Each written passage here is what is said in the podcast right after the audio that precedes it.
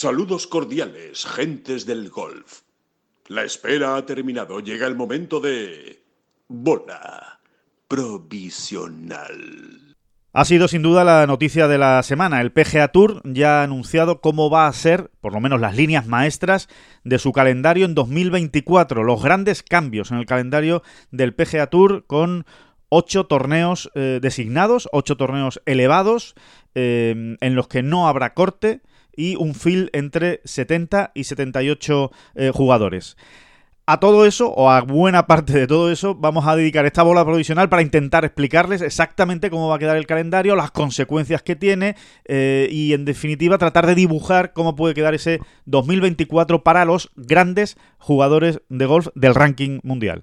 Empezamos son las flechas la culpa del indio, que no son las flechas la culpa del indio. Si hay viento, si llueve, no influye en el swing, no importa si es marzo, noviembre o abril. La culpa del indio, la culpa del indio, la culpa del indio, la culpa del indio.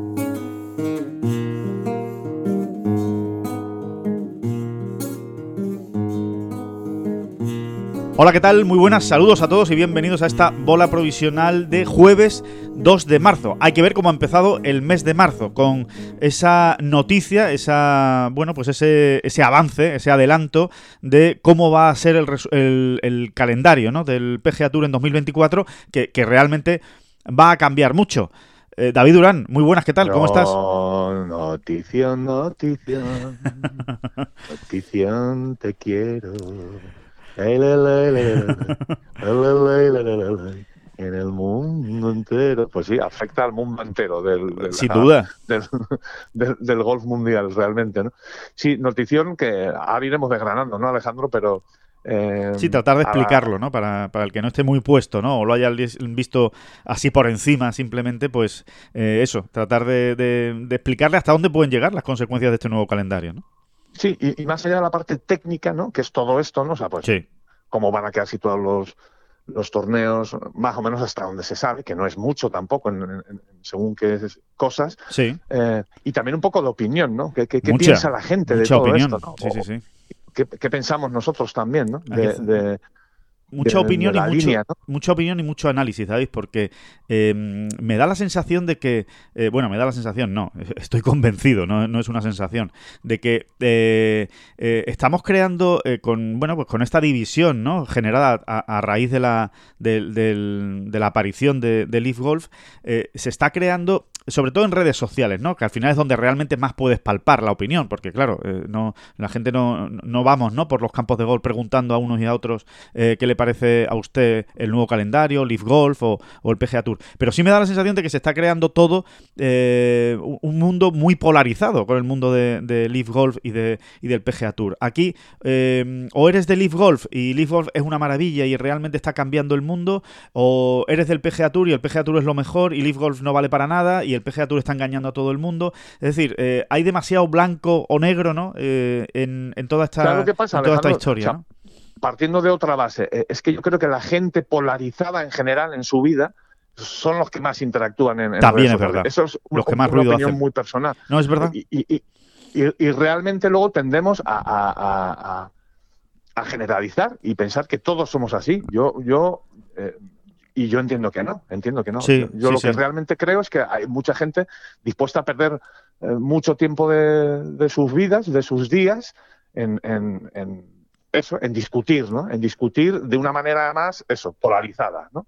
Eh, pero no creo que realmente eh, las redes sociales, aunque evidentemente sería una estupidez obviarlas, ¿no? Decir que no existen y que no, y que no valen para nada. No, claro que sí, son una muestra de algo que ocurre, ¿no? O que está ocurriendo o, de cómo se está pensando, pero sinceramente lo digo, es que creo que, eh, tú pierdes mucho tiempo, de verdad, ¿eh? en, te lo pregunto sinceramente, tú pierdes mucho tiempo de tu día en discutir y en, eh, y en imponer, entre comillas, tu, tu, manera de ver según qué cosas en, las redes sociales? No, yo nada, yo nada. Yo, Por ejemplo, yo, a, ti te conozco y sé que no. Conozco a mucha gente que no. ¿eh? Y otros, bueno, pues que pican aquí y allá de vez en cuando, ¿no? Pero, sí, sí, sí. sí Sí, es verdad, es verdad, es, totalmente, es totalmente así, ¿no? Eh, eh, pero, em, pero bueno, al final eh, efectivamente es un, es un reflejo, pero es verdad que es una muestra mucho menor de lo que nos creemos muchas veces, ¿no? Como, como no hay otra manera, ¿no? Quizá de, llegar a la opinión más generalizada de la gente, pues al final creemos que las redes sociales lo, lo muestran todo y efectivamente, como tú dices, no es así, es una muestra pequeña. culpa gran parte de culpa la tenemos los medios de comunicación en general. Sí, ¿eh? porque es eh, nuestra manera de acercarnos, ¿no? Digamos a... No, y, y, porque damos, eh, certificamos casi como con visos de encuesta eh, una tendencia en, una red social. ¿no? Claro, eh, claro, sí, sí, sí. O de lo que se está hablando, ¿no? Eso se dice muchas veces, ¿no? ¿De qué se está hablando ahora mismo? Y a lo mejor son 635 personas, ¿sabes? Las que han hablado en todo el mundo de ese tema, ¿no? Y entonces, como es un tema muy concreto en el que tú estás muy metido, te parece que 635 personas son muchas, ¿no? Y, realmente es ridículo, ¿no? Eh, si, si la muestra como si son 6 millones, ¿eh? Como si son 6 millones. Es que, es bueno, en el mundo entero sigue siendo ridículo, sí. Exactamente, ¿no? En el mundo entero puede llegar a ser ridícula esa cifra en un momento dado. Entonces, eh, yo creo que estas cosas hay, hay eso, hay que relativizarlas un poco. Pero bueno, que sí, que sí, que son una muestra y que efectivamente hay quien eh, se empeña en, polarizarlo todo. Es decir, es que o eres del IF o, o, o, eres, del PGA Tour y ya está. No, no hay término medio para analizar las cosas y, para, eh, y para tratar además de llegar a conclusiones mínimamente objetivas. De me puede gustar más una cosa, me puede gustar menos eh, y ya está. Y, sobre todo que hay cosas que pueden, eh, hay asuntos en los que hay cosas que pueden estar bien y otras cosas que pueden estar muy mal y no, y no pasa absolutamente nada, ¿no?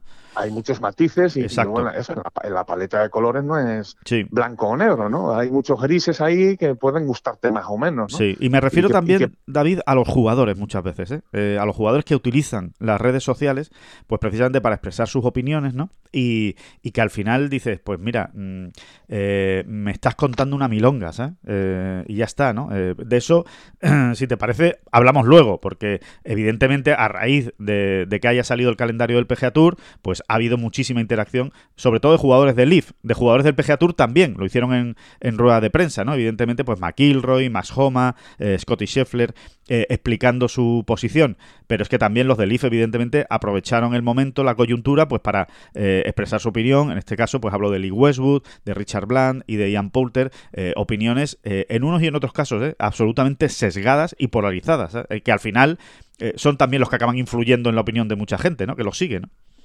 Sí, cuando lo tenía mucho más sencillo. Yo creo que hay una, hay una, yo creo que hay una idea que bueno, que el que la niegue realmente no sé dónde ha estado metido, ¿no? Todo este tiempo. Pero hay una idea que está clarísima, ¿no? Y yo creo que estés del lado que estés, si es que estás polarizado, tienes que reconocer, ¿no? Y es que todo esto está ocurriendo gracias a que, a que surgió Leaf Golf. Correcto. eso es, esto es así, ¿no? Sobre todo está ocurriendo de una manera tan acelerada, ¿no? Tan precipitada, porque... A tanta velocidad. A tanta velocidad, ¿no? Si nos vamos ahora a un año atrás, fíjate todo lo que ha cambiado, ¿no? en solo un año, ¿no? en solo un año. Brutal. Eh, esto es así. O sea, esto lo ha provocado Leaf Golf, está claro. Esto lo ha provocado Leaf Golf. Eh, y ya está. yo entiendo que si Westwood, Poulter y, demás para Fernalia van por ahí, nada que, nada que objetar. O sea, eh, de hecho, de hecho, ayer, por ejemplo, gente como Max Homa, como tú has dicho, o Seffler, el mismo Rory, eh, lo reconocen sin ningún pudor y sin ningún problema. claro que sí, esto realmente ha, venido ocurriendo así o, se ha precipitado de esta manera mm, porque Leaf Golf entró en escena. Exacto, sí, sí, sí. Ahora, de ahí a decir, eh, como dicen algunos, que se está copiando al Leaf en fin, ya gustaría. Claro, ya gustaría que eso fuese así, ¿no? Claro, a eso, a eso voy con las milongas, ¿sabes? Las milongas de los relatos, ¿no? Que al final, eh, pues los acaban eh, copiando. Y aparte, eh, es, que, es que es realmente pobre, ¿no? Hay, hay algunos argumentos que son realmente pobres. Pero bueno, eso si te parece, David, lo, analizamos luego. Primero vamos con la información, ¿no? Digamos objetiva, por si hay gente que a lo mejor no lo sabe, porque además la, información es de ayer por la tarde, ¿no? En, España, ayer por la tarde-noche, y, evidentemente a lo mejor algunos pues todavía no lo han leído. Bueno, si te te parece, cuento yo primero la parte objetiva de, cómo va a ser y tú ahora le, metes caña ahí al, análisis de cómo puede quedar, ¿no? El panorama.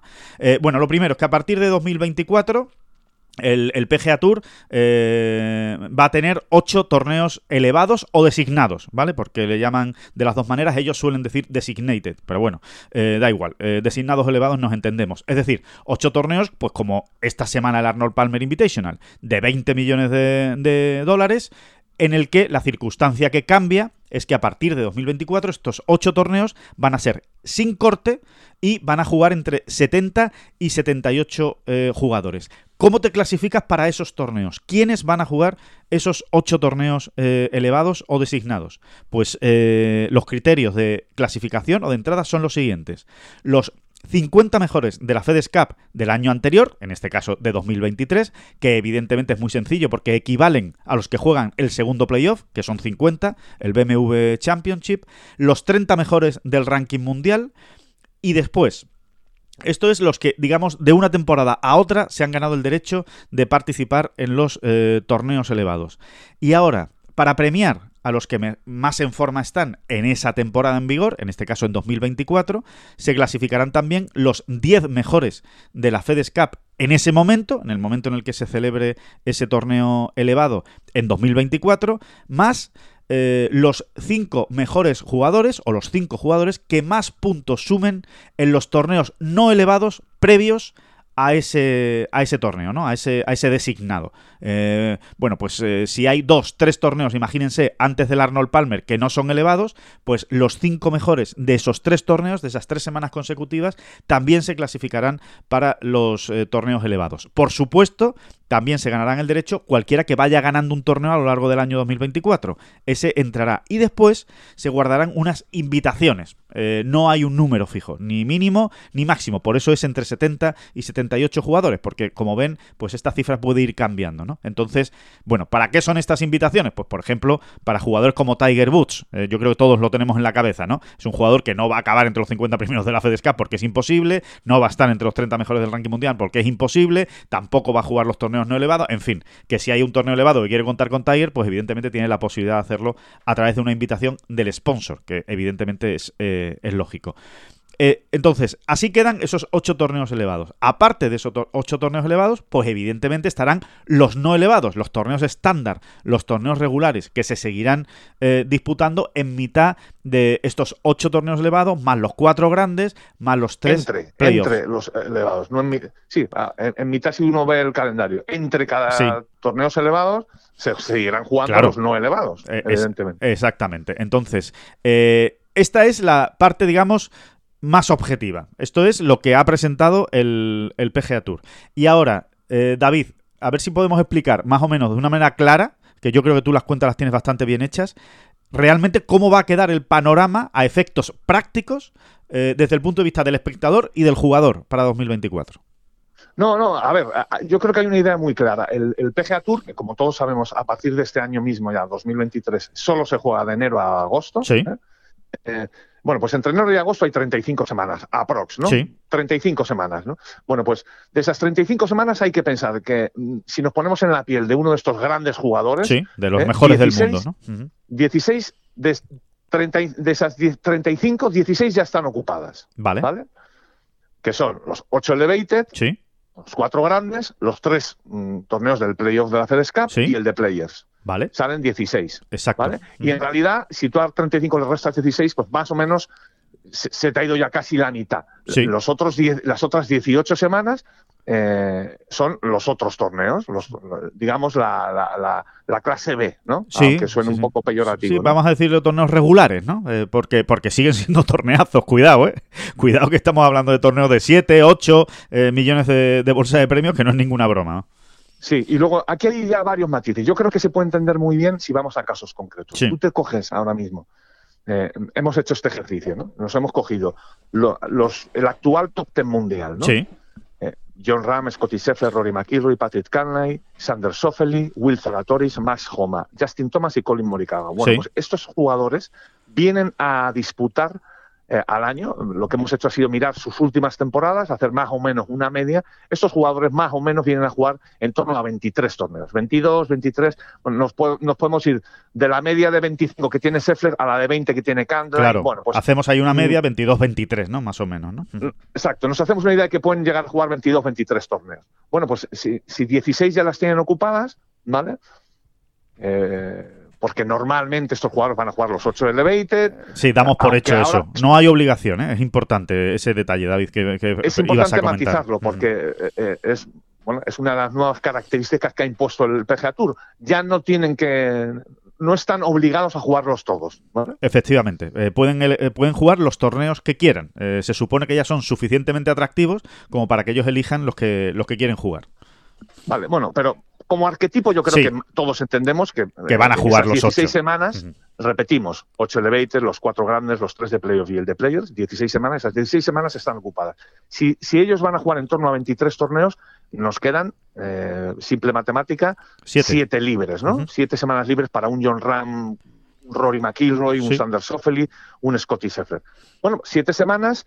Mm, eh, que cómo se van a distribuir. A ver, nosotros entendemos que tres torneos, por todo lo que han ido diciendo ellos, ¿no? Eh, sí. Y por cosas que ya se han podido, eh, que se han podido ver, ¿no? Tres de esos siete torneos los van a jugar en, otoño, porque no pueden estar parados desde agosto hasta enero. Claro, eh, son, son cuatro meses, septiembre, octubre, noviembre y diciembre, cuatro meses, sin, sin torneos en el PGA Tour. Exactamente. Entonces, unos tres torneos de esos siete que les quedan libres, eh, los van a jugar ahí, en ese tramo ¿no? del año. Y luego te quedan otros cuatro más. Y ahí, bueno, pues eh, las variaciones eh, ya cada uno pues las adecuará pues a los campos que le gustan, torneos que le gustan, en fin,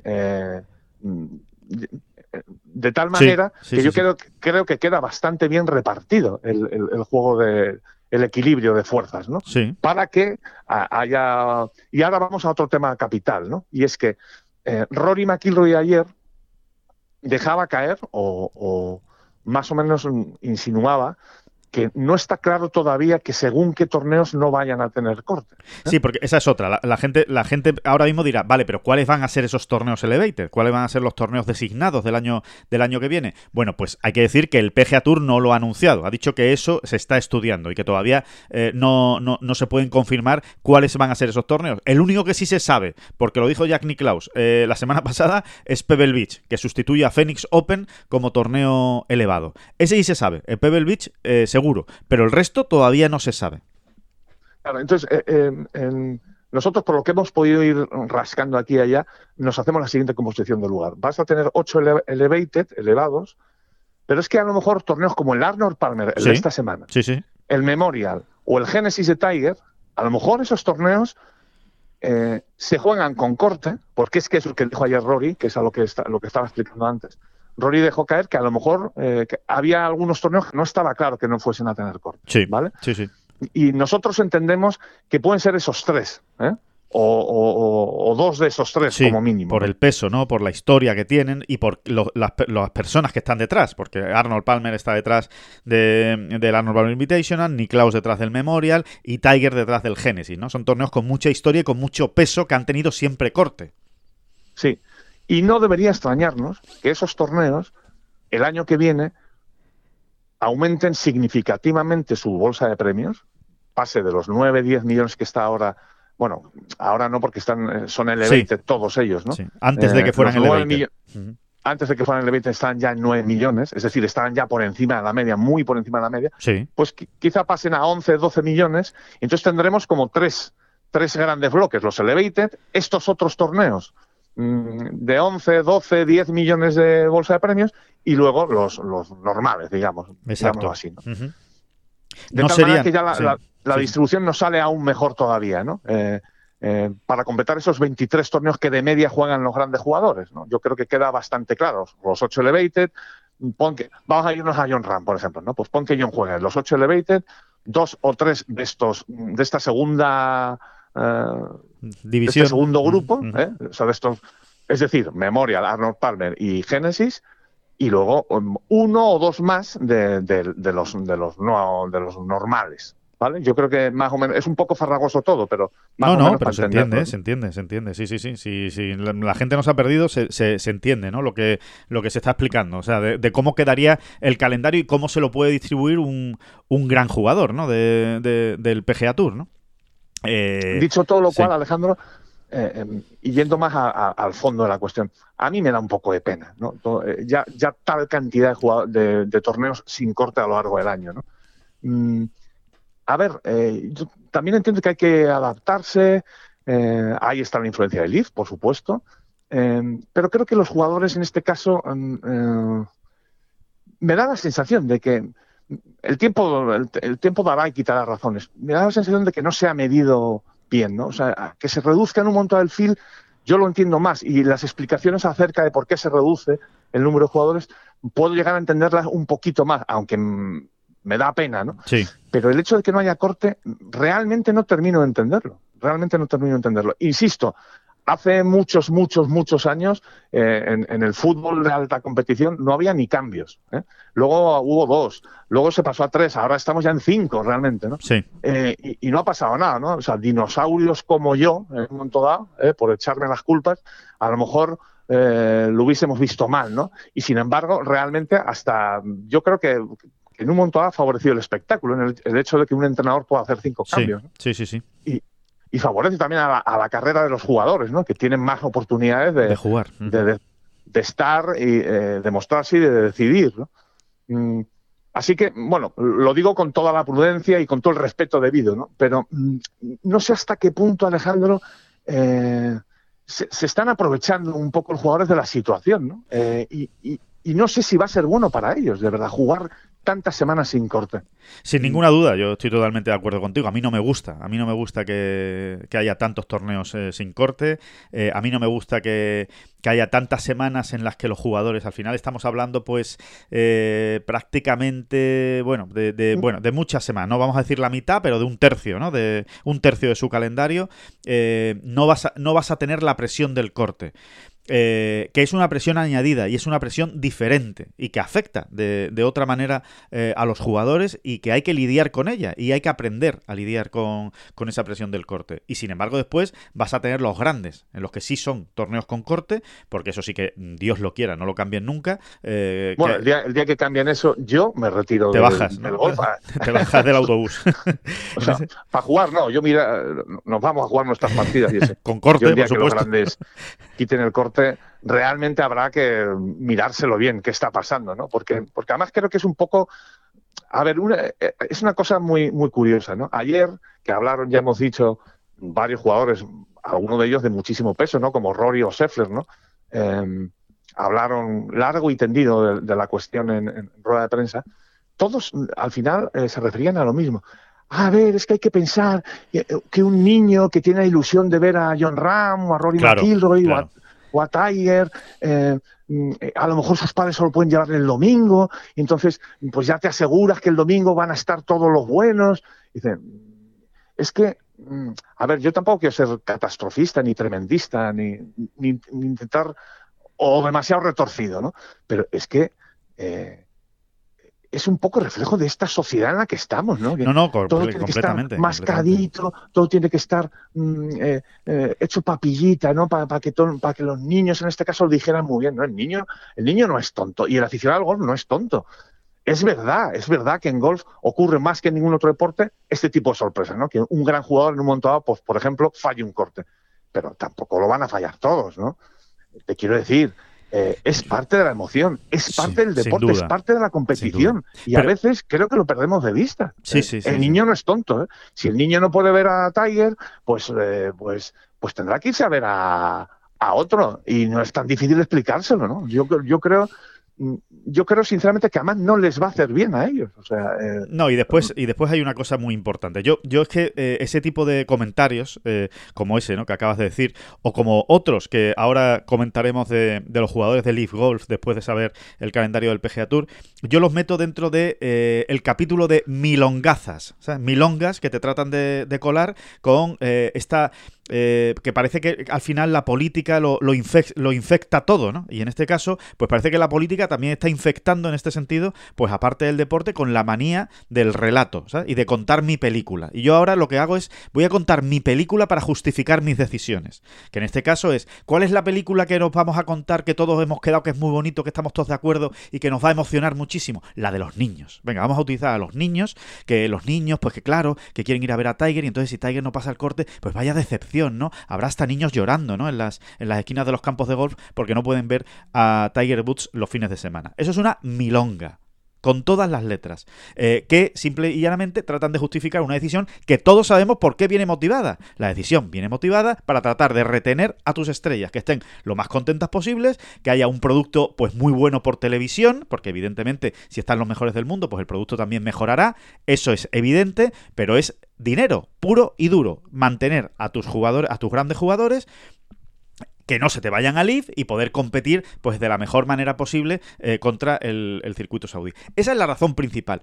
Todo lo demás son adornos. Son milongas, son relatos. Sí, y comodidades, el puro confort de no tener corte. Correcto. Eh, así, eh, lisa y llanamente. Claro, el puro contentar no a jugadores, contentar a los jugadores para que, para que se te queden. y ya está. Y esa es la razón principal por la que el PGA Tour pues, ha decidido lanzar este calendario. Ahora, una vez dicho eso, una vez dicho eso, que, es muy importante decirlo, que no nos vendan la moto. O sea, esto se ha hecho por lo que se ha hecho, por Leaf, para aguantar a los, a los grandes jugadores, eh, para hacer un producto pues lo mejor posible. De acuerdo.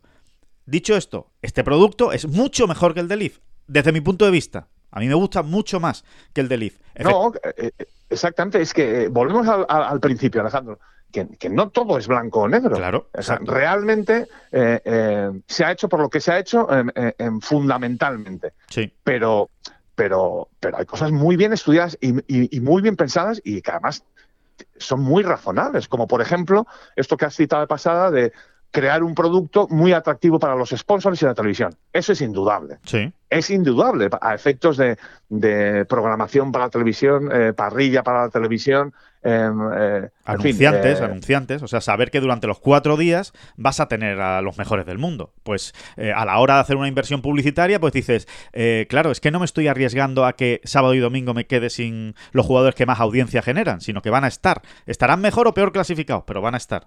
Pues sí, desde el punto de vista de los anunciantes, evidentemente. Los matices son importantes. Sí. Eh, y, eso es algo que no se puede. Esto es algo que no se puede obviar. Eh, es así, ¿no? Sí. Eh, en ese sentido, el producto mejora. Es verdad, es verdad, es verdad. Y luego también yo, a mí me gustaría incidir en, un asunto. Realmente el PGA Tour y con los jugadores, porque los jugadores han, han tomado parte más que nunca, digamos. El comité de jugadores en el PGA Tour hoy en día tiene un peso que no lo ha tenido nunca jamás nunca en la historia. Sí, sí.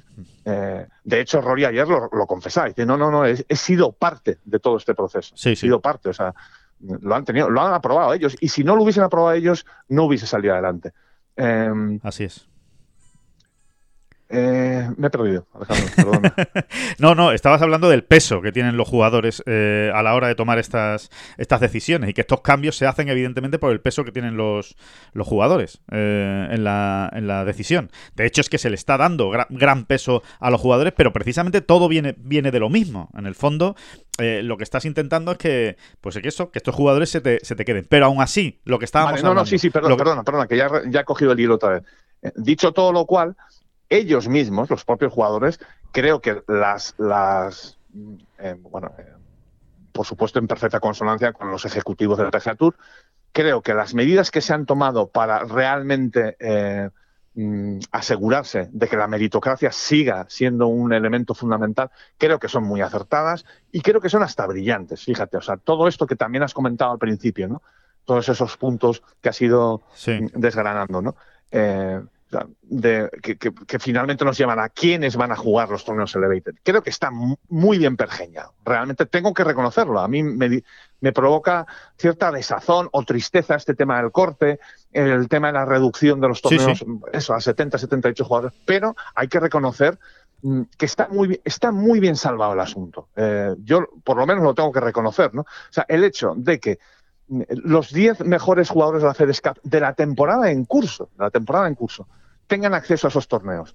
Eh, y los cinco mejores, o sea, los cinco que más sumen entre Elevated y Elevated, creo que realmente asegura, eh, eh, asegura el hecho de que vayan a estar en esos grandes torneos los mejores jugadores asegura, del momento. Sí, y asegura la promoción también. Asegura que realmente, claro, que los jugadores puedan llegar, ¿no? Y estamos hablando de 15 jugadores de 80, que son muchos, ¿eh? O sea, que no son pocos, no son tres jugadores, ni dos, ni cuatro. O sea, estamos hablando de 15 jugadores de un field de 80 como máximo, o de 78 eh, en este 15 jugadores cada vez, que no tendrán que ser los Claro, no, de hecho van a cambiar, seguro. Va variando, ¿no? Y le va a dar mucha le va a dar mucho picante eh, y, mucho interés a los torneos que no son elevators. Totalmente. Y realmente, y realmente, que es lo importante, eh, ofrecen oportunidades a los mejores, al que más se le ocurra eh, y al que viene más fuerte. Voy, a, explicar un, voy a explicar un matiz, David, que, yo creo que todo el mundo lo entenderá, pero bueno, por si acaso, porque como no lo hemos precisado, que no se nos despisten. Son los 15 mejores de la FedEx que no estén ya clasificados, obviamente. O sea, quiero decir, claro, claro que, puede ser, a lo mejor acaba entrando el 40 de la FedEx, porque claro, si los otros, imagínate que empiezan muy fuerte los grandes los que acabaron los 50 primeros de la FEDES el año anterior, empiezan muy fuerte la temporada y copan las primeras posiciones, pues hay que ir bajando. O sea, son los 15 primeros que no estén entre los 50 clasificados del, año anterior ni entre los del top 30 del ranking mundial. O sea, que, que, hablamos de que realmente puede bajar bastante esa clasificación en la FedEx Cup. Sí, sí, hay una manera incluso más sencilla, Alejandro. Antes, eh, los 125 primeros de la, de la FedEx Cup cada año, los 125 mejores, los que se metían en el primer playoff, ¿eh? sí, sí. Eh, esos prácticamente tenían asegurado el calendario que quisieran el año siguiente. Con, incluyendo los grandes torneos que en su día pues seguían siendo el Memorial y tal. Aparte ya cada uno con sus lo que tuviese cada uno en los grandes, ¿no? las posibilidades que tuviesen de entrar. Ahora, esos 125 han quedado reducidos a 50. O sea, los 50 mejores sí que tienen asegurado, digamos, un año de, de, de, glamour, ¿no? Sí, Vamos, para entendernos bien, ¿no? Sí, y de elegir, perdón, todos los torneos que tú quieras jugar. Pero de ese, de ese puesto 50 al 125 de antes, tenemos a 75 jugadores que ahora van a fluctuar, que se lo tienen que ganar más en el día a día. Sí, sí, sí, exacto. esa es la gran diferencia, ¿no? Y, claro, dentro de esos 75 hay eh, grandísimos nombres, jugadores ilustres, ganadores de grandes, en fin, habrá, encontraremos de todo, ¿no? Y también, por supuesto, a, las, a, los, a los jóvenes valores o a, los que están llegando, ¿no? A los que están llegando. En ese sentido, yo creo que lo han, eh, lo han, están muy orgullosos ellos y creo que es para que lo estén. Realmente todos y precisamente por eso que tú estás diciendo, David, por eso que estás explicando perfectamente, yo, yo creo que es mucho mejor producto este que el de Leaf Golf. Entonces, y creo también, y creo que también, y volvemos al capítulo de Milongas, que es eh, absolutamente infantil decir que el PGA Tour se ha dedicado a copiar a Leaf Golf. No. No se ha dedicado a copiar Leaf Golf, ni esto es una imitación, ni esto es una copia. Que evidentemente esto surge porque está Leaf Golf, sí, pero es que no son eh, conceptos iguales, son cosas muy diferentes. Una cosa es que por la aparición de Leaf Golf eh, eh, te, empuje o te motive o te, incline a hacer una determinada serie de acciones o, te, obligue, sí, a hacer una serie de acciones y otra cosa es que lo que tú hagas sea una imitación. No, no es una imitación. O sea, Leaf Golf es una liga cerrada, con 48 jugadores que están todo el año jugando los mismos, ahí no entra nadie, no sale nadie, hay jugadores con contrato durante cuatro años. Aquí no, señores, aquí no. Aquí un jugador que lo haga muy mal una temporada, el año que viene no va a jugar los Elevated. Se llame como se llame. Pero si acaba fuera de los 50 de la FedEx y acaba saliéndose del top 30 del ranking mundial, tendrá que volverse a ganar el sitio en los Elevated, de un año para otro. Entonces, no es lo mismo. Aquí hay muchísima más meritocracia. ¿Que nos gustaría que encima hubiera corte y que hubiera más jugadores, como ha dicho David, en los torneos? Pues sí, nos gustaría.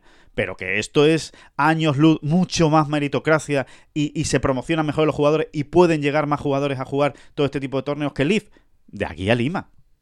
Entonces, no, que no cuenten la milonga de la imitación, que es una milonga que además la, es que me, da mucha rabia, David, eh, y, perdón si me pongo un poco vehemente, pero es que me da mucha rabia que en Leaf Golf eh, emitan, eh, publiquen un tweet diciendo qué, qué, fácil es imitar porque así se aprende y tal y cual, yo que sé, una frase de estas hechas muy absurda, y que Lee Westwood diga lo mismo, y que Ian Poulter diga lo mismo, y que, y que todos los jugadores de Leaf que van detrás, no todos, pero unos cuantos, pues digan lo mismo, ¿no? Oye, de verdad, como papagayos, ¿eh? repitiendo las cosas como papagayos, pensando que, porque lo repitas muchas veces al final vas a acabar teniendo razón. Y no, no tiene absolutamente nada que ver. No tiene absolutamente nada que ver. Pero bueno, el, que no lo quiera entender ya, que no tienen, que son dos cosas eh, muy distintas, mm, pues sí, sí, lo digo muy claro, tiene un, tiene un serio problema o, efectivamente lo ha politizado todo. Exacto, lo ha, está, respecto a lo que tú te referías antes, ¿no? del relatito y la narrativa, de, hacernos dueños de una narrativa, aunque sea mintiendo o contando medias verdades, ¿no?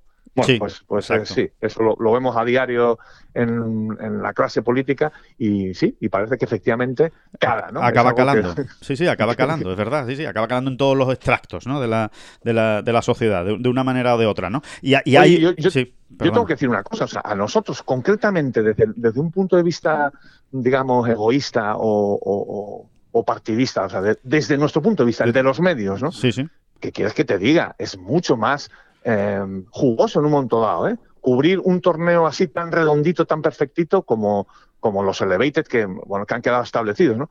Ahora, eh, Mira, David, vamos, a poner... Esa, esa beta romántica, esa vena romántica, decir, hombre, y en vez de 78 no podían ser 98, ¿no? O sea, todo lo que sea un poquito de más, yo entiendo que no ofrece tantos problemas y, salvo a, a, ellos, ¿no? O sea, es más cómodo, ¿no? Está en un field reducido a efectos de todo, ¿no? De, hasta efectos de jugar una ronda de prácticas un martes, ¿no? Totalmente, totalmente, totalmente de acuerdo. Bueno, de hecho, eh, voy a contar una cosa doméstica, David, de nuestro, de nuestro trabajo al final, ¿no? porque las, las explica muy bien y yo creo para que la gente se haga una idea, que yo creo que, que se harán a la idea, pero más fácil explicado.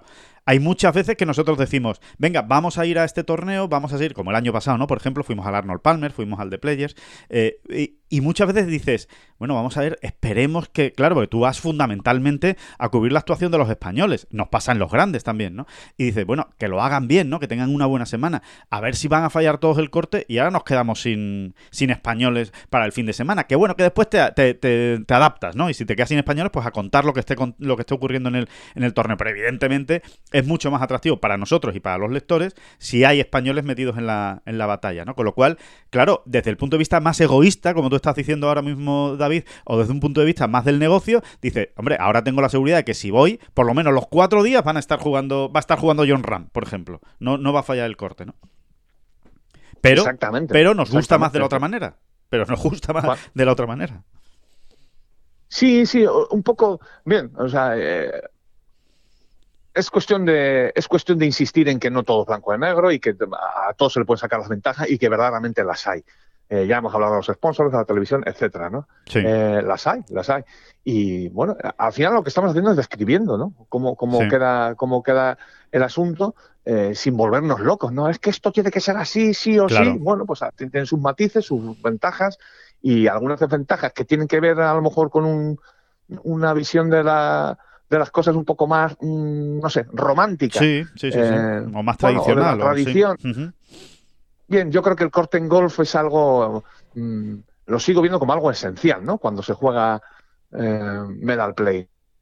Es sagrado, sí. Eh, es, una, es una, bueno, es una característica básica de este juego, ¿no? Eh, meterte, pues, ese, ese corte que, que te añade un, una, una aliciente extra muy importante, por ejemplo, para la segunda jornada, ¿no? Eh, es así, es, es, muy interesante. Y aparte, eh, está todo muy bien calculado. Si es que en golf eh, no son tontos los que se inventaron el golf, no son tontos, ni lo eran. al final, era una manera de decir, mira, para que el que llegue al fin de semana realmente tenga alguna opción de ganar. Alguna opción de ganar.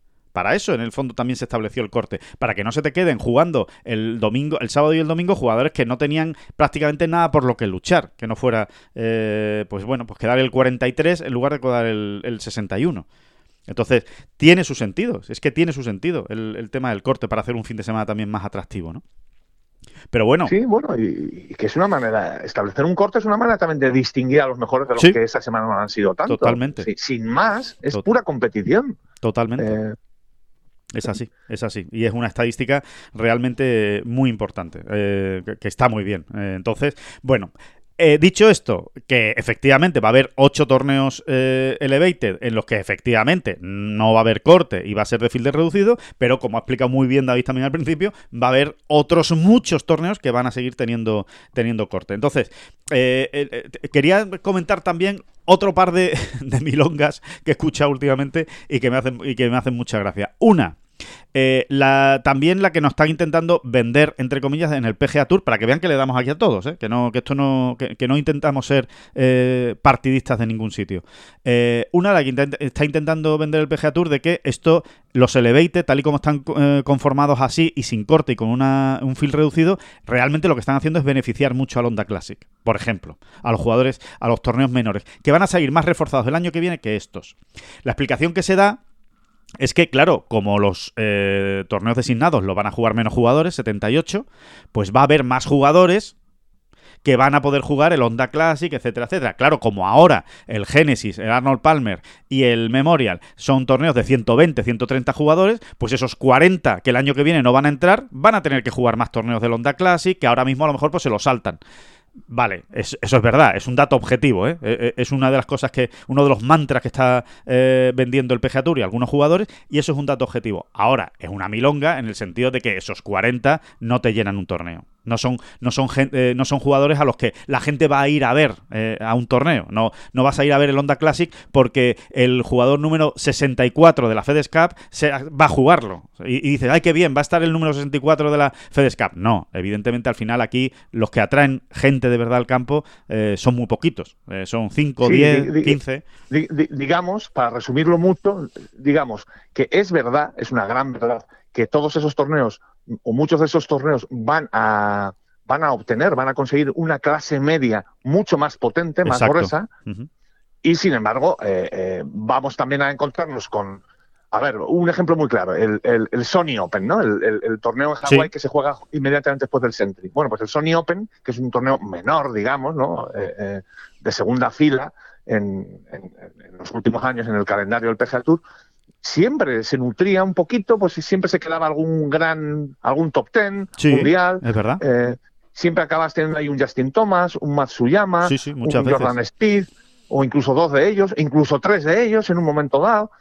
Eso, eso va a ocurrir ahora menos. Es decir, vas a tener, es verdad, esos torneos van a tener una clase media mucho más potente que, la de este al gran aficionado al golf sí que el, gran aficionado al golf sí que lo sabe apreciar. Sí, ¿eh? sí, sí, de acuerdo, de acuerdo, sí, sí. Pero van a tener menos top 10 mundiales. Yo creo que de esta manera se resume, se resume muy bien. Exacto, exacto. Esa, es la, realidad de lo que va a ocurrir, ¿no? Con esos torneos. Y después la otra, de la otra parte, y concretamente me refiero a, un, a unas declaraciones de Richard Bland, eh, en las que ayer, eh, bueno, pues nada más conocer el calendario del, del, del PGA Tour eh, para 2024, pues dijo, a ver, este, este nuevo calendario más o menos vino a decir, ¿no? Bueno, pues yo me río de la alianza estratégica con el circuito europeo, ¿no? Nuevamente el PGA Tour, pues aquí lo único que está haciendo es pisotear a los jugadores del circuito europeo, porque claro, los 10 que consigan la tarjeta este año, en 2023, cuando vayan a 2024 no van a tener entrada en los elevated, ¿no? En los torneos estos elevados. Con lo cual, menuda eh, basura, por decirlo de alguna manera,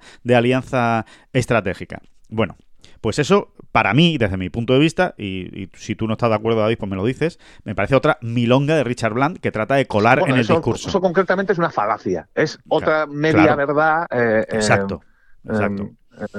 sí, otra mentira. Eso, exacto. Es tergiversar la realidad. Porque antes no existía esta manera de llegar al PGA Tour. No existía estas 10 tarjetas. Con lo cual, evidentemente, esto ayuda al, circuito europeo. Y hay una y, Alejandro, Alejandro, y que esas 10 tarjetas que se van a conseguir, esos 10 jugadores que van a conseguir la tarjeta ya este año, en 2023, luego tendrán que ir allí y apegarse en los torneos que no son elevated. Claro. Y, y, tienen, tienen una puerta, tienen una puerta de Que antes no tenían que antes no tenían.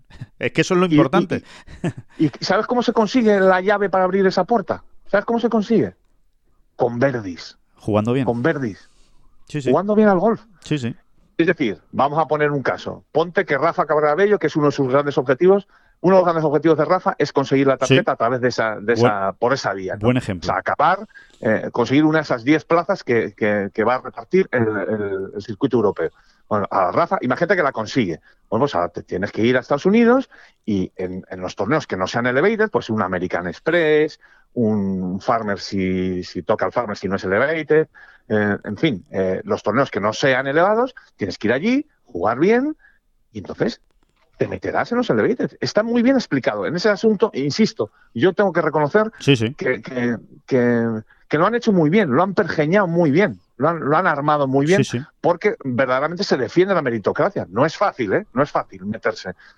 Pero hay plazas. Pero hay plazas, hay plazas. Y usted además. va al American Express, acaba cuarta posición y ya me dirá usted si juega o no juega el siguiente level. Claro, claro, totalmente. Hay, hay plazas para el que lleva una temporada muy buena eh, en, el, en el PGA Tour, es decir, para el que lleva una, un estado de forma constante y también hay plazas para el que tenga un momento de forma muy bueno en, determinados momentos, en determinados, en situaciones puntuales. O sea que, que, claro que sí, claro que premia el estado de forma y tendrán esa posibilidad los jugadores del circuito europeo, con lo cual que no, eh, insistimos, que no nos vendan la moto en que esto no ayuda a la alianza estratégica. Claro que sí, claro que ayuda. Le está abriendo la posibilidad a esos jugadores, a esos 10 que consiguen la tarjeta, de meterse en los torneos elevados. Ahora, como dice David, haga usted verdis y juegue bien al golf para, conseguirlo, ¿no?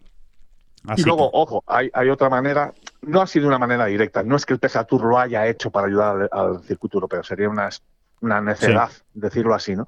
Pero hay otra circunstancia en general que sí que va a ayudar o sí que puede ser muy interesante para el circuito europeo. Creo que más o menos la hemos comentado otras veces, ¿no? Lo volvemos a hacer. Sí. Eh, realmente, al quedar, al quedar restringida la temporada del PGA Tour de enero a agosto, quedan ahí unos meses muy jugosos donde quien puede eh, sacar mucha tajada es el circuito europeo. Es decir, si tú tienes muy buenos torneos em, en otoño, ¿eh? de septiembre a noviembre, digamos, em, vas a poder tener a, grandes jugadores top 10 mundiales, incluso top 20, top 25, que, quieren jugar, que ya han dicho que van a jugar y, y ahora ya, bueno, tendrás que organizar buenos torneos. Vamos a ver qué pasa en Wentworth, vamos a ver qué pasa en Irlanda este mismo año 2023. Vamos a ver incluso qué pasa en el Open de España, porque el Open de España va en esa línea, ¿eh, Alejandro? Sí, sí. Ya, eh, ya dimos la noticia de que va a subir su bolsa de premios pues casi a 5 millones. Sí, 5 millones. Eh, eh, pero el Open de España lo ha visto, lo ha visto claro, lo ha visto bien. Dice, tengo que convertirme en un torneo de referencia del, del otoño. Del otoño cuando no hay PGA Tour, claro, efectivamente momento en el cual vuelvo a ponerme de rodillas y para pedirle a Jordan Speed ¿eh? que atienda esta llamada, que atienda esta llamada, ¿eh? por favor. Que tenga bien venir a conocer Madrid, hombre, que, le podemos dar muy bien de comer también. efectivamente, efectivamente. Así que, eh, exacto, como dice David, pues es una puerta abierta al, circuito europeo para crecer y para hacer buenos torneos en ese, en ese, en ese mes, ¿no? De, Mira, yo no quiero ser, no quiero hacer demasiada sangre, pero yo lo que de, lo que de verdad intuyo, veo o, leo entre líneas en, en, todas estas reacciones de parte del Leaf Golf es desesperación, realmente. Ya. Eh, o algo muy cercano a la desesperación. No vamos, venga, no vamos a decir desesperación, algo que empieza a acercarse a la desesperación, ¿no? Eh, preocupación, ¿no? Por lo menos vamos a dejarlo en preocupación, si no, si no queremos ir más allá. Pero preocupación, desde luego, existe. ¿De verdad usted entiende que, es, que el PGA Tour, que se están copiando, que se está copiando el modelo del Leaf, ¿a, dónde iría el PGA Tour copiando el modelo del Leaf? ¿A dónde está Leaf? Sin, un, sin una televisión seria eh, vamos, no sería porque sí que lo es quien, quien ha cogido los derechos. Me refiero a, sería la, cantidad de millones que se ponen sobre la mesa para retransmitir. La negociación, mm. por decirlo de alguna manera. Sí, por cierto, han salido, pues por cierto, han salido unos datos, eh, simplemente por comentarlos, eh, porque están, están en todas las publicaciones de, Estados Unidos. Eh, la media de espectadores en la cadena CW del torneo de México durante el fin de semana, porque hay que recordar que esa es otra. Yo, yo desde luego, en fin, bueno, no sé, el que haya, el que haya negociado este contrato de televisión, a mí me parece que es un genio, dicho con toda la ironía. los torneos de Leaf son viernes, sábado y domingo. Los viernes no lo retransmite la cadena. Los, viernes no se emite el, torneo. Lo tienes que ver por la aplicación. O sea, en la tele no lo, no lo, no lo encuentras. Eh, pero el sábado y el domingo sí. Bueno, pues el sábado y el domingo tuvieron una media de espectadores de 289.000 espectadores en todo Estados Unidos el, torneo de, de Mayacoba, ¿de acuerdo? 289.000. En la NBC, el, el Honda Classic, eh, en este caso pues las comparaciones son odiosas, tuvieron 2 millones de espectadores de media. Es decir, estamos hablando de 10 veces más. Eh, seguramente uno de los peores torneos que va a haber este año en el PGA Tour. Eh, si hablamos del Genesis, pues ya imagínense, ¿no? El Genesis tuvo 3 millones y medio de media durante el fin de semana en la NBC. Es decir, las, eh, esos son números objetivos, ¿eh? que los han dado las cadenas de televisión. de hecho, CW ha compartido esos datos y ha dicho que están muy, muy, muy orgullosos y que están muy contentos. Que, las cifras incluso han estado por encima de lo que ellos esperaban por ser la primera vez que ellos retransmitían deporte y retransmitían golf, ¿no? en este sentido. Así que, pero bueno, que, ahí lo ven. Lo digo para cuando hablamos de la preocupación que existe en Leaf Golf, pues bueno, estos son algunas muestras, ¿no? Evidentemente, seguramente estos datos van a ir subiendo a lo largo del año, porque a la gente que le gusta el golf, pues lo seguirá viendo y lo verá. Pero eh, efectivamente, eh, pues deja dudas, deja dudas, ¿no? Eh, está claro, ¿no? Así que mm, que bueno, que, ya veremos, que ya veremos cómo lo que ocurre y cómo va creciendo uno y otro, pero desde luego ahora mismo Leaf tiene por delante un panorama, eh, vamos a decir que gris. Y, vamos a ver si consiguen darle la vuelta. Eh, y, que, y, que su, y que su panorama sea mejor. Desde luego van a hacer todo lo posible por conseguirlo, pero no lo van a tener fácil. Dicho en positivo, tienen que hacer, tienen que encontrar la manera de crear interés. Por el interés te, quiero, Greg, sería en este caso, ¿no? Impresionante. Si hablamos del señor normal. Qué buena canción. Por el, interés te, quiero, Greg. Bueno, pues eso, el interés, el interés de la propia competición, o sea, que interese que realmente tengas esa necesidad, ¿no? Que tenemos los locos del deporte de, de, ver, ahí, de, ¿no? de ver qué pasa, qué está, qué está ocurriendo, ¿no? Claro. ¿Qué está ocurriendo? ¿Qué me estoy perdiendo? Y, y, y, de esa manera no han enganchado todavía, ¿no? No. De, esa manera. Vamos a ver. Vamos a ver, vamos a ver lo que hacen. Bueno, pues eh, interés, interés sí que tenemos, David, en irnos ahora mismo, precisamente, después de todo este análisis del calendario del PGA Tour, a un lugar que nos encanta eh, y en el que, oye, hemos disfrutado mucho, tú has disfrutado mucho y que mm, no es otro que Santi Petri. Tú lo conoces bien, ¿no? Pues sí, la verdad es que sí. Pues nada, pues nos vamos, nos vamos allá, cogemos las maletas y, y ahora en un ratito volvemos. Rafael Hernández, director general del Real Club de Golf Novo Santipetri Iberostar. Muy buenas, ¿qué tal? ¿Cómo estás? Muy buenas, Alejandro. Encantado de estar con vosotros. Bueno, el placer es nuestro. Muchas gracias por estar en esta bola provisional de, de Ten Golf, en este podcast y encima, pues para hablar de, yo diría que uno de los eh, campos con, más historia o, con una historia más bonita de los que se pueden jugar en España y, especialmente en Andalucía, para hablar de ese Real Club de Golf eh, Novo Santipetri eh, Iberostar, enclavado en una zona absolutamente extraordinaria y que además mantiene unos estándares de calidad todo el año eh, impresionantes. Hoy queremos hacer un recorrido por esa, por esa historia, por la historia eh, del campo. Rafael, ponnos en, antecedentes. ¿Cuándo nace el Real Club de Golf Novo Santipetri Iberostar y con qué objetivo nace? bueno, tiene ya 32 años. Sí. Eh, aunque hubo una primera fase de construcción por nuestro diseñado, como todo el mundo sabe, por nuestro querido Sebe Ballesteros, claro. en la primera fase, en el 90, eh, se diseñaron 27 hoyos. Y no fue hasta 10 años más tarde, cuando se unió otra finca, eh, que completó lo que hoy es el Real Club de Golf Nuevo Santipetri con dos recorridos eh, de, 30, de 18 hoyos, 36, eh, bueno, que hacen realmente las delicias de, de cualquier nivel de jugador. Em, yo creo que el sello Severiano Ballesteros eh, se ve en cada rincón, ¿no? Tanto del campo como del club, ¿no, Rafael? sin duda ninguna, sin duda ninguna. Yo creo que, el, como bien decías al principio, Alejandro, ya solo la localización claro. de los dos campos de golf pegados a la playa de la Barrosa. Que es una maravilla. Eh, es una de las eh, maravillas que tenemos en, este sector del golf, en este gran país. Eh, una de, las cosas que podemos destacar es que el, campo que denominamos Maripinos fue uno de los que optó, junto con Moraleja en Madrid y Valderrama, a ser sede de la Ryder Cup del 97. Cierto. Primera, vez que salió de las Islas Británicas. Eh, bueno, eso da, eso da una mira del nivel de los campos de golf que se diseñaron y de, y de las instalaciones. Claro. el, destino, eh, sin duda ninguna, de golf y playa, cuenta ya con 14.000 plazas hoteleras. Y uno de los destinos que es referente, sin duda ninguna, en el mercado europeo de golf.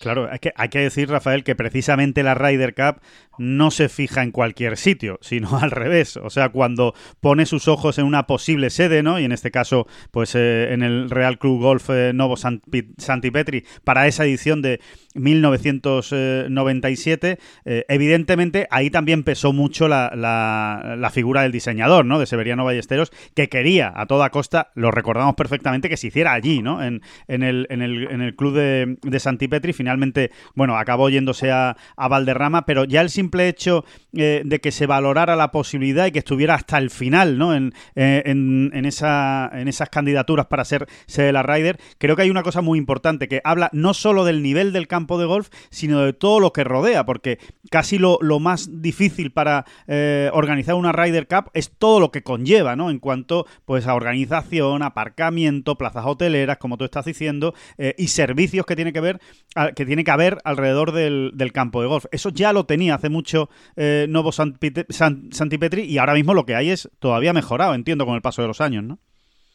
Claro, sin duda ninguna. Estamos hablando hace 32 años, Alejandro. Por tanto, eh, eh, hace 32 años pensar en que todo lo que es este destino turístico pudiera ser eh, eh, compitiendo, como te he dicho, con Moraleja en Madrid, una grandísima ciudad, o con Valderrama en la parte mediterránea de Cádiz, ¿no? Pues eh, demuestra que no solo el campo de golf, por su diseño, sino por todo lo que tiene alrededor, como tú bien decías, el aeropuerto de Jerez tan conocido y tan cercano, las instalaciones hoteleras, eh, todo lo, que es em, entrada de autopistas al destino. Eh, bueno, facilitaba claramente eh, que se pudiera realizar una rider en este destino turístico. adicionalmente, creo que una parte importantísima para poder albergar una rider es el espacio. Claro, claro. solo, solo en la parte de golf de las instalaciones del Real Club de Golf Nuevo Santipeti tenemos 120 hectáreas, por tanto, es espacio suficiente para todo lo que son carpas, eh, eh, instalaciones de prensa, eh, bueno, tú bien lo conoces, televisión, todo, lo que conlleva, ¿no? que conlleva un montón de, gente y un montón de espacio necesario para poder albergarlos. e insisto, a cinco minutos andando de las plazas hoteleras. Pues, Exacto. Era un sitio único, la verdad, para poder haber realizado esa Rider. Pero las cosas son así. Sí, pero, pero no, hay que, hay que decir que eh, efectivamente, bueno, esa, esa no llegó, pero pudo llegar y eso, eso ya eh, habla de la, de la calidad del destino y del campo y de todo lo que rodea. Pero hay que decir que a mí una de las cosas que más me han llamado la atención de, mm, del, Real Club eh, de Golf Novo Santipetri, cuando estuvimos en el, bueno, pues la oportunidad de, de estar en algunos challenges de Andalucía que ya se han jugado allí y que nuevamente se va a jugar en este año 2023 eh, y que ya hablaremos con Rafael largo y tendido de ese, torneo. Pero eh, a mí una de las imágenes que se me quedaban grabadas porque, a ver, nosotros hemos viajado bastante con el mundo del golf, hemos ido a muchos torneos por Europa, por Estados Unidos, y son imágenes que no estás acostumbrados a ver. Y esa golfistas que van a competir que salen del hotel con su bolsa de palos al hombro, cruzan la carretera y se meten en el campo de golf para jugar, para practicar, para calentar antes de la, ronda. Eso no es muy habitual y, da, una, da una imagen de comodidad, de facilidad y de, y de que los jugadores están realmente a gusto que no es fácil de encontrar en el mundo. ¿eh? Eh, Alejandro, totalmente de acuerdo. Hay, hay dos cosas, en mi opinión, ¿no? que, están claramente separadas. Los grandes protagonistas son los jugadores. Su comodidad, cuando están desarrollando su trabajo es básica. Eh, como tú bien dices, la distancia al campo, al campo de prácticas, que son más de 8 hectáreas de campo de prácticas en el cual pueden practicar cualquier tipo de golpe. Pero creo que adicionalmente el jugador también necesita unos momentos de relajación. los hoteles están, como bien te decía antes, pegados a la playa de la Barrosa. Eh, eh, he visto a muchísimos jugadores después de jugar, eh, dar paseos por la playa para relajarse y cambiar porque es muy duro el, trabajo de un profesional. Para cambiar el chip, ¿verdad? Tantos, claro, durante tantos días seguidos. Y es por ello que cada vez más, como tú bien sabes, los comités de, jugadores tienen la fuerza que tienen dentro de la organización de los campeonatos y siguen pidiendo ellos el volver al destino turístico de Chiclana, que ya son eh, tanto los Open, el Challenge de España como el, Challenge de Cádiz, hemos celebrado aquí ya por cuarto año consecutivo.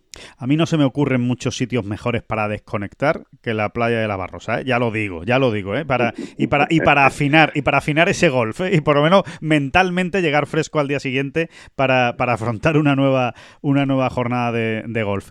Em, eh, Rafael, te quería preguntar, eh, más allá de la competición, que evidentemente está más que demostrada la enorme capacidad de vuestro campo para, coger los eh, mejores torneos, los que, los que vayan tocando ¿no? cada año, y ese compromiso que tenéis con la competición, ¿cómo es el, jugador medio del Real Club de Golf Novo Santipetri? ¿Cuál es el, perfil del golfista que va a vuestro campo? Eh, bueno, eh, te diré que tanto en la parte nacional como en la parte internacional, dado que somos un club mixto, el, jugador medio te diría que en la parte internacional es eh, fundamentalmente alemana, aunque ya no es tanto como hace 32 años, porque el mix que tenemos ahora de cliente y trabajamos con muchísima turoperación de Noruega, de eh, incluso Finlandia, eh, bueno, de toda Europa, ¿no? Alemania, como te he dicho, Francia. Pues el jugador medio es, eh, yo diría que comparable al español, comparable al español como jugador medio. En, la parte nacional, que se desarrolla fundamentalmente pues, en los meses de verano, desde el mes de mediados de junio hasta mediados de septiembre, eh, yo diría que aumenta un poco el nivel de jugador. ¿Por qué? Porque sin duda ninguna también el destino turístico nacional viene muchísima gente de eh, Madrid, Bilbao, San Sebastián, jugadores de, bastante nivel que vienen a practicar durante el verano, en la época estival, el golf en, este destino turístico. Y yo te diría que mejora un poco, bastante, el nivel de los jugadores. Pero realmente el, creo que en los últimos años el nivel medio en general en Europa eh, ha mejorado mucho, mucho, mucho eh, en, todo, en todos los países. ¿eh? hay que decir también que vosotros no habéis parado de mejorar el campo de golf. Ya era una maravilla al principio, ya fue un diseño de, Severiano Ballesteros que llamó la atención desde, desde el primer minuto ¿no? que, se inauguró y que se abrió al público, pero no habéis dejado de mejorar las instalaciones, de mejorar en los bunkers, de mejorar los greens, de estar siempre encima del campo para, para tenerlo a punto de caramelo, ¿no? Como quien dice, ¿no? Eh, bueno, Alejandro, eso también eh, te agradezco muchísimo además que, comentes esto. Eh, como todos sabemos, los campos de golf son seres vivos y mm, es necesaria la inversión continua. Realmente desde que el grupo Iberostar tomó las riendas de, lo que es el destino turístico con dos grandes hoteles de cuatro estrellas y cinco estrellas pegados, pegados al, al club de golf, ha estado invirtiendo desde hace 10 años casi eh, eh, anualmente en la mejora de las instalaciones. Las mejoras instalaciones, eh, yo siempre digo que mucha parte es en la estética, que es la que ve el jugador, pero la, la, más cara no es la estética, es la que no ve nadie, ¿de acuerdo? El cambio, por ejemplo, que se ha producido de los banques ha sido una inversión muy, muy importante.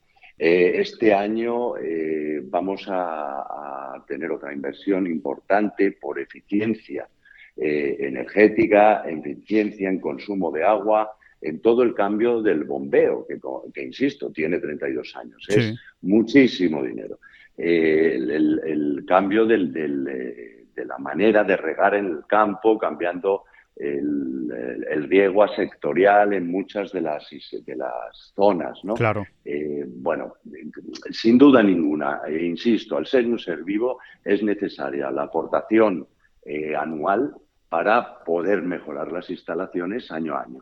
Cosa que, que claramente como, como ser vivo, cuando lo cuidas, te da los resultados. Te lo agradece, ¿verdad? Te lo agradece. Y, sí, que se nota, sí. Y, y además es, buscar ese equilibrio, ¿no? Entre la calidad, entre la máxima calidad, siempre pensando en el golfista, y también la eficiencia, ¿no? Eh, evidentemente en los, en los recursos, que es tan importante, ¿no? A día de hoy.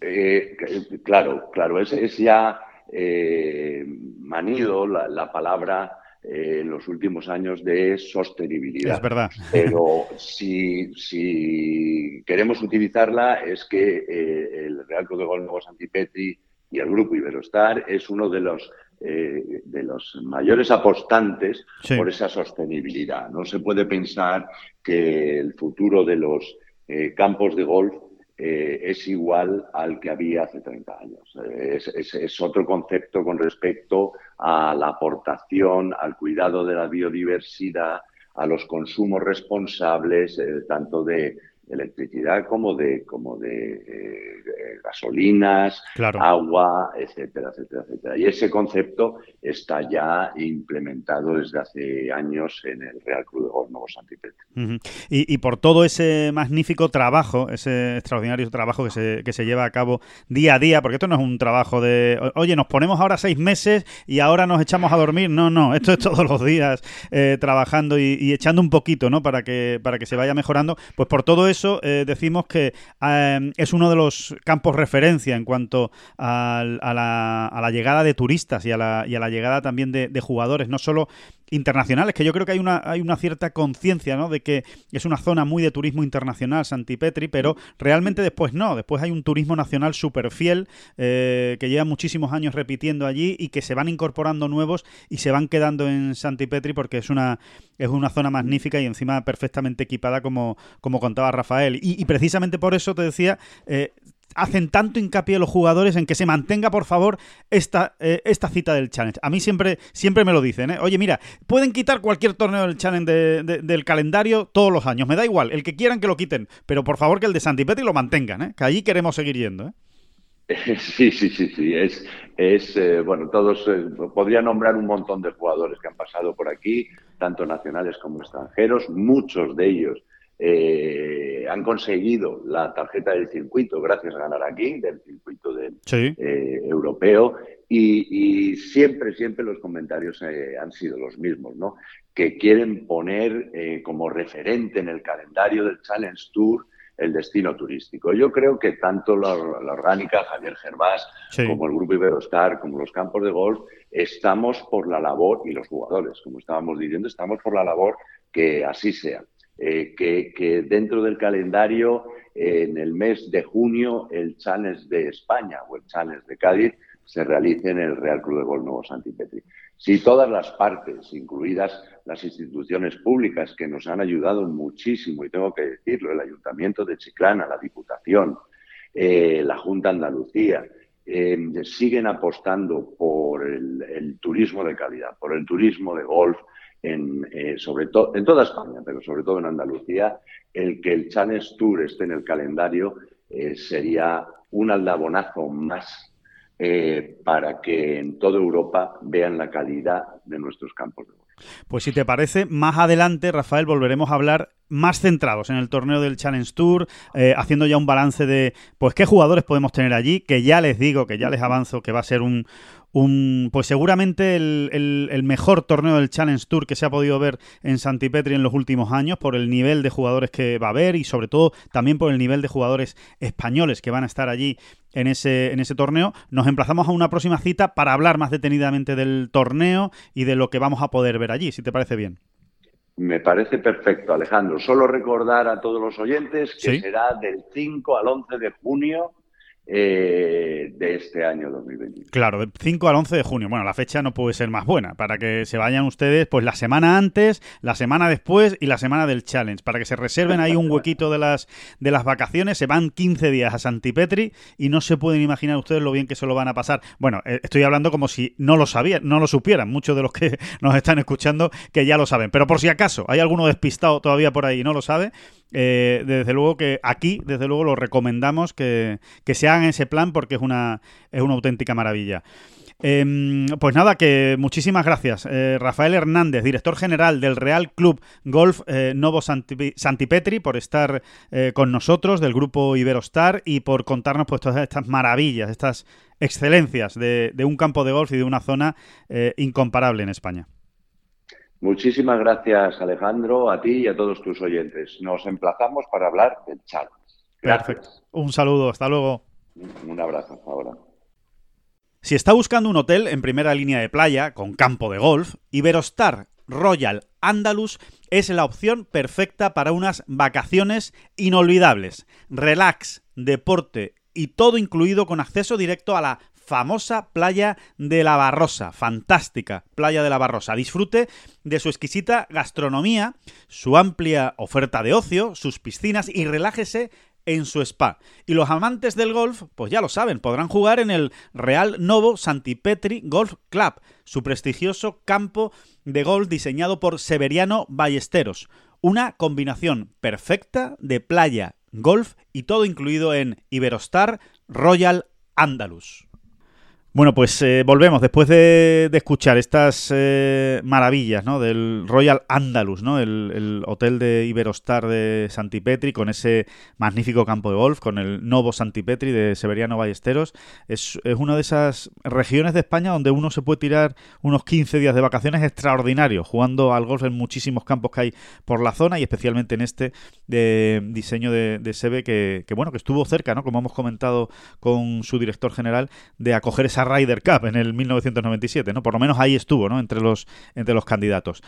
Que, mm, eh, David, después de, todo el análisis, ¿no? Del calendario del PGA Tour, eh, vamos, digamos, a la pura competición, ¿no? De este, de este fin de semana. Eh, lo que tenemos, seguiremos hablando de este tema seguro, seguiremos, seguirán saliendo cosas, ¿no? De, bueno, pues a ver qué torneos son, ¿no? Los que realmente al final son elevados el año que viene. Un, último, un último apunte, Alejandro. Yo espero de verdad que el señor Niklaus y luego los, los los herederos ¿no? de Arnold Palmer y el señor Tiger Woods mantengan el corte en esos tres torneos. ¿no? Me haría mucha ilusión que, que, realmente ocurra como más o menos hemos intuimos que pueda ocurrir, ¿no? y ya lo hemos explicado antes. Ojalá. Y que realmente esos torneos pasen a ser como, digamos, un segundo grupo, una burbuja, digamos, especial de torneos con una bolsa de premios mayor que la media pero muy por debajo de los elevators, ¿no? Y con su corte, eh, como Dios manda. Sería un, escenario muy bonito, estoy de acuerdo. Em, bueno, que, vamos a la competición pura y dura esta semana, simplemente por recordárselo, ¿eh? ya, ya lo abordaremos el lunes cuando, cuando hayan pasado los torneos y lo explicaremos mejor, pero bueno, simplemente recuerden, Arnold Palmer Invitational, torneazo, 20 millones de bolsa de premios, bueno, Elevated, en fin, eh, todo lo que ya saben en Bay Hill, torneo, eh, o perdón, en este caso, campo, campo que está preparado muy duro. Eh, ya nos han contado, ¿no? Eh, Javier Herbiti contaba en Ten Golf en, en Cadilandia que, cuidado, que cuidado porque hay mucho RAF, eh, porque los greens están muy duros, como suele ser norma habitual en Bay Hill, ¿no? lo que le gustaba a Arnold Palmer, y que, y que vamos a ver cuánta gente acaba bajo par al final, el domingo, porque a todo esto se une una previsión del tiempo eh, graciosita, graciosita y guasona. Porque, curiosona, curiosona. porque va a haber mucho viento. Va a haber viento todos los días. Jueves va a hacer viento. Viernes va a hacer mucho viento, el día de más viento de todos. El sábado también va a soplar. Y el domingo va a soplar algo menos, pero va a cambiar la dirección. Con lo cual, oye, pues va a meter ahí otro puntito picante para, para el desenlace, digamos, del, del torneo. Así que Vamos a ver lo que ocurre, pero desde luego pinta maravilloso, David, este, este Arnold Palmer, en el que, recordemos, John Ram juega hoy a partir de las 6.28 de la tarde, hora peninsular española. Espero no equivocarme esta semana, como me equivoqué en el Génesis. 6.28 de la tarde, John Ram sale a jugar este jueves. Sí, recordemos también que, que, el año pasado se ganó con menos 5, ganó Scotty Scheffler con, con menos 5 y que Javier Herbiti, que para quien no lo sepa, es el, es el Cádiz de, de Millano Grillo. ¿eh? Efectivamente, sí. Que está allí, está allí jugando esta semana. Em, Javier Herbiti, mm, entre otras cosas, decía, dudo mucho, la verdad, que se vaya a ganar eh, con un resultado mejor a ese 5 menos de, de del año pasado. Em, veremos, pero bueno, por, por ahí, o sea, muy, muy tono muy tono US Open. US Open, ¿no? Sí. Esto tiene un tono US Open que nos encanta, ¿no? No, no podemos evitarlo. nos gusta mucho, sí, sí, sí. Nos gusta mucho el sufrimiento. y, aparte que, todos los todos los jugadores que han ido pasando por rueda de prensa allí en, en, Bay Hill eh, lo han ido lo han ido confirmando, ¿no? Que, es, que efectivamente los greens ya estaban muy firmes a, martes, digamos. Eh, y, bueno, que es verdad que las calles estaban todavía húmedas, es decir, que, que la bola se quedaba más en, el fairway, ¿no? En un momento dado. Sí. Pero que eso también va a ir cambiando normalmente, sobre todo también con la acción del viento, ¿no? Claro. Va, a ir secando las calles, eh, aunque quizá pueda llover algún, no sé si el fin de semana el sábado, ¿no? un poquito sí, el, sábado, daba algo de lluvia. Sí, efectivamente. Sí, sí, sí. Bueno, el RAF, eh, el RAF muy potente, muy denso y además eh, peinadito en dirección a ti. sí, sí, sí, poniéndotelo complicado, vamos, que aquí no te lo, no te lo facilitan y, y, sí, sí, es que, es que va a ser, va a ser un test magnífico. Va a ser un gran torneo y, va, a merecer mucho la pena seguirlo. Y vamos a ver, ¿no? Vamos a ver el rendimiento que puede ofrecer John Ram. Eh, eh, él, desde luego, está convencido de que puede jugar muy bien en Bay Hill. De hecho, ya jugó muy bien el año pasado. Lo que ocurre es que no metió un solo pad, pero jugó muy bien de Tía Green, ¿no? Es un campo que le va y que le, y que le gusta. Así que vamos a ver, ¿no? Vamos a ver qué es lo que, es lo que puede hacer, porque desde luego la racha que lleva John es, impresionante, ¿no? Y, a ver si, lo, si, si consigue llevarla, ¿no? Mantenerla esta semana en, en Florida. Eh, de nuevo, recordemos eso, ¿no? Que está en juego de nuevo el número uno del mundo, ya casi ya, ya, se ha hecho tradición, ¿no? Eh, y de nuevo, pues los mismos tres, ¿no? con la diferencia de que ahora es John quien defiende el trono. Eso es. Eh, y Scotty Scheffler y Rory McIlroy quien, quien aspiran a quitarle de ahí, ¿no? exactamente. Vamos a, ver, Vamos a ver qué pasa. ¿Qué te pareció, por cierto, David, cuando le preguntan a nuestro, nuestro buen amigo Doug Ferguson, le pregunta a John, eh, John, eh, ¿consideras que hay alguien ahora mismo que cuando tú estás a tu máximo nivel puede ganarte? ¿O podría ganarte? Y John responde con un contundente no. Y, le faltó decir, siguiente pregunta, por favor. Sí, me parece que es muy. Eh, y luego él especificó, ¿no? Sí. Eh, yo creo que hay muchos jugadores que deben pensar como yo, ¿no? Y eso, espero, dijo. Eso espero, dijo. como, como diciendo, hombre, eso espero porque, porque es que es una de las. Es fundamental también, ¿no? Para triunfar en el deporte individual, creértelo también, ¿no? Eh, saber que, que tú eres mejor que los demás, porque si no es muy difícil, ¿no? Sí, y quizá la parte más interesante, fíjate, a la que luego se refería también Sander Soffeli, que le hicieron la misma pregunta, es eh, cuando ambos, porque lo hicieron ambos, tanto John como Soffeli, apostillaron, ¿no? Dijeron, vamos a ver, en realidad aquí de lo que se trata, o lo importante, es eh, cuando te ves capaz de ganar sin tener tu, versión mm, más, más dominante. Ese es el salto de calidad, claro. Efectivamente, ¿no? O sea, al final hay muchos grandes jugadores de golf que en su mejor semana, pues bueno, ya es que lo vemos casi a, diario, ¿no? Que en su mejor semana son capaces de ganar a quien sea. La cuestión es, eh, ya son muchos, el club ya es mucho más reducido cuando se habla de jugadores que sin su sin, su mejor juego, sin el swing niqueladito, pues son también capaces de hacer resultados e incluso de ganar torneos. ¿no? Ahí es donde realmente se diferencian eh, los megacracks del resto. Exacto, así es. Así que, bueno, pues vamos a ver qué, ocurre, ¿no? Están todos, ¿eh? Están todos esta semana, McIlroy, bueno, ¿qué le vamos a contar, no? Scheffler, Schoffele, Morikawa. Que es, que, es, que es, Alejandro, lo que alucina a Bestellón, ¿no? Que ganó la final de Dubai sin coger, vamos, eh, sin coger calles. Sin coger en campo donde está muy penalizado y que ha ganado también en yo te diría que en el Sentry sí que anduvo muy, muy cerca de. Sí, en el Sentry jugó muy bien, es verdad. De su mejor nivel en, todas las partidas del juego, pero no te diría que fue así en Riviera, por ejemplo. No, no, no, no lo fue. que no es que jugara mal, ojo, ¿eh? ¿Cómo va a ser que jugara mal?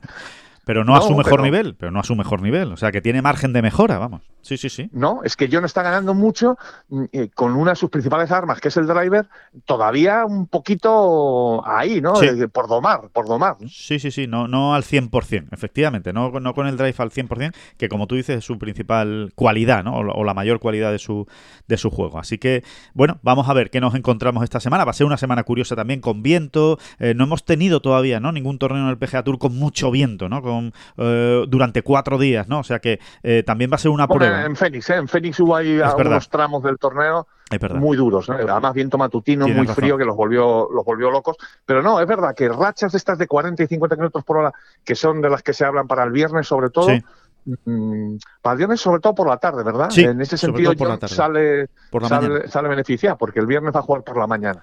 Sí, así es. Eh, aunque va a soplar bastante por la mañana también, ¿eh? Lo que pasa es que las principales rachas van a ser por la por la tarde, ¿no? O sea que al final, oye, pues ese matiz es importante, pero que bueno, que también va a soplar. Que, no es que vaya a haber una diferencia que diga, bueno, es que esto ya está hecho, esto lo va a ganar alguien que juegue el viernes por la mañana. No, no, no. El viernes por la mañana también va, va a soplar, aunque menos. Ahí, ahí sale beneficiado John, como decías. Que, mm, vale, pues eh, eso, eso es lo que tenemos en Arnold Palmer. Después, simplemente comentar eh, en otro orden de cosas que en el LPGA se está jugando en Singapur, que ha empezado hoy eh, ya la primera jornada y que, bueno, que Carlota la tenemos metida en el top 10, ¿eh? con menos 3, buen inicio, a 5 golpes del liderato de Scosol, eh, la jugadora norteamericana, que es sorprendente, sorprendente líder, porque están las mejores del mundo en Singapur, las mejores, no falta pues prácticamente ninguna ¿no? en este torneo. Y, nada, y que, y que hay torneo también del Lady European Tour en Sudáfrica. Y, oye, felicitar a Kim Vidal por esa victoria en el Alps Tour, que estamos siempre muy pendientes ¿eh? de todo lo que van haciendo nuestros jugadores en otros circuitos, en los circuitos menores, en los circuitos de promoción eh, a través de los cuales se va subiendo. Y ya hemos empezado con una victoria en el Alps, David, que no está nada mal, ¿eh? No, está muy bien. Recordemos a Kim Vidal, eh, que ya fue uno de los grandes animadores de aquel Open de España, ¿no? Exacto, exacto. El eh, amateur que pasó el corte y que se pegó ahí con Luis Masabeu para ver quién, eh, ¿no? Quién, quién acababa como mejor amateur. Finalmente fue Luis Masabeu, pero ahí estuvo, ¿no? Kim Vidal también jugando muy bien esa semana del Open de España, ¿no? Y este resultado, evidentemente, da continuidad a toda aquella y, y, nos hace frotarnos las manitas un poquito. Sí, sí, completamente. Así que, que nada, que, que van bien las cosas ¿eh? y que se viene por delante un fin de semana eh, bastante interesante. Vamos a ver qué sucede en el Arnold Palmer. Hasta aquí llegamos, ¿eh? hasta aquí eh, esta bola provisional en el que yo creo que hemos analizado profundamente todos los cambios que se vienen para 2024 en el PGA Tour. Eh, esperemos también y queremos conocer sus opiniones al, respecto y, nada más, que como siempre volvemos el próximo lunes después de los torneos, que disfruten de este fin de semana, que jueguen al golf y que vean mucho golf y que muchísimas gracias por estar ahí. Por supuesto, David Durán, muchísimas gracias a usted. No, no, por favor, no, no, a usted. Que no son las flechas la culpa del indio, que no son las flechas la culpa del indio. Si hay viento, si llueve, no influye en el swing, no importa si es marzo, noviembre o abril. La culpa del indio, la culpa del indio, la culpa del indio. La culpa es del indio